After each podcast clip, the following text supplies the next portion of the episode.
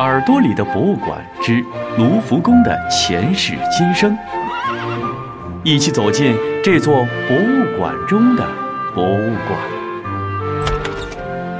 亲爱的小朋友们，你们好吗？我们继续跟随耳朵里的博物馆，了解卢浮宫的故事。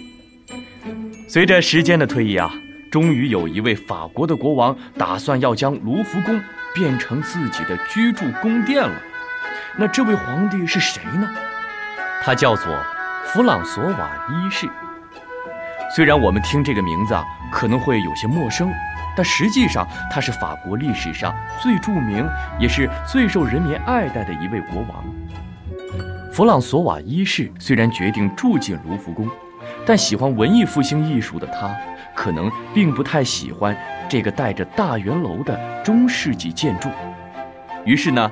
一五二七年，弗朗索瓦一世决定修缮并整理这座城堡，首当其冲就拆除了那个又高又丑的大圆楼。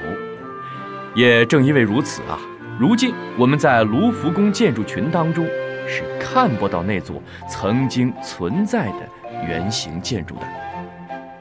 意大利文艺复兴艺术流入法国。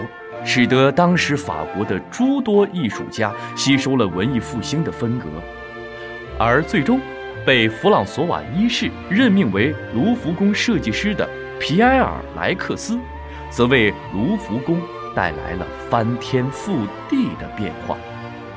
他呀，将那个陈旧的卢浮宫打造成了文艺复兴式的建筑。而且是融合了法国风格的文艺复兴建筑，也是如今法国文艺复兴风格的最佳代表作。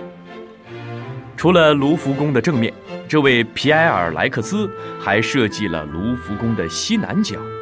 即便是在国王弗朗索瓦一世去世之后呢，他依旧担任着卢浮宫设计师的角色，一直到自己去世。一共经历了三十二年的时光，五任法国皇帝的更迭，可以说用一生为卢浮宫的改造立下了汗马功劳。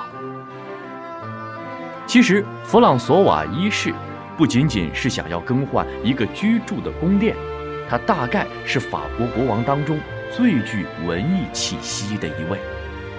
在此之前的法国国王都将开疆扩土。巩固王权，当做是自己执政方针中非常重要的一部分。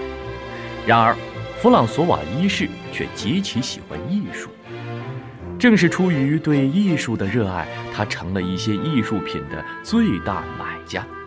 不仅仅是购买，这位皇帝还向同时代的许多艺术大师提供支持和保护。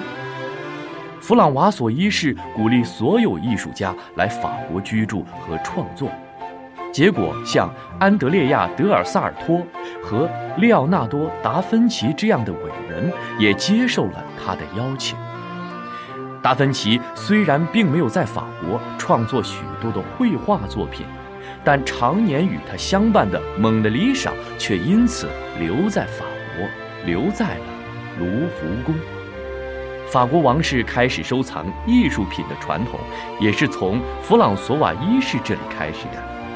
终于，在弗朗索瓦一世的努力下，卢浮宫从一座军事要塞式的建筑，逐渐开始转变为我们今天所见的艺术博物馆。